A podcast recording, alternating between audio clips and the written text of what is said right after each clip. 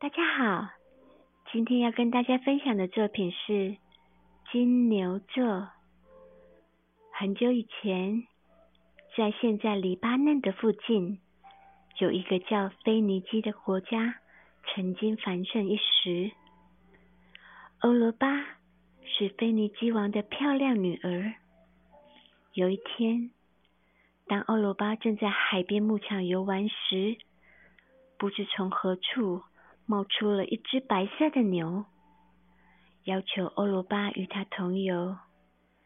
单纯的欧罗巴于是坐上了公牛的背，公牛便摇摇摆摆从海游泳而去。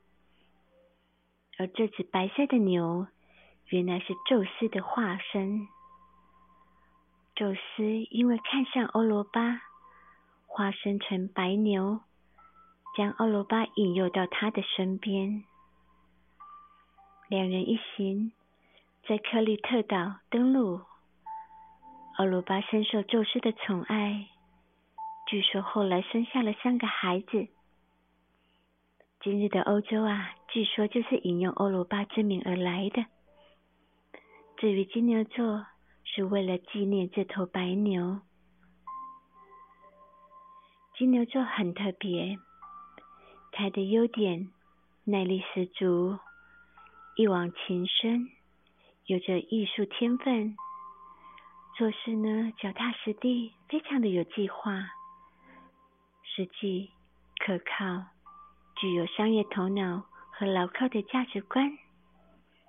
但是缺点，也就是因为他太过坚持、善妒，缺乏协调性。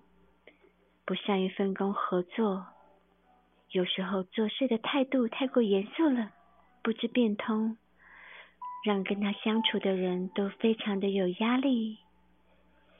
其实呀，金牛座个性温和又坚实，性情沉着而踏实，对事物虽然犹豫不定，但是一旦决定下来，就能以坚韧不拔的精神。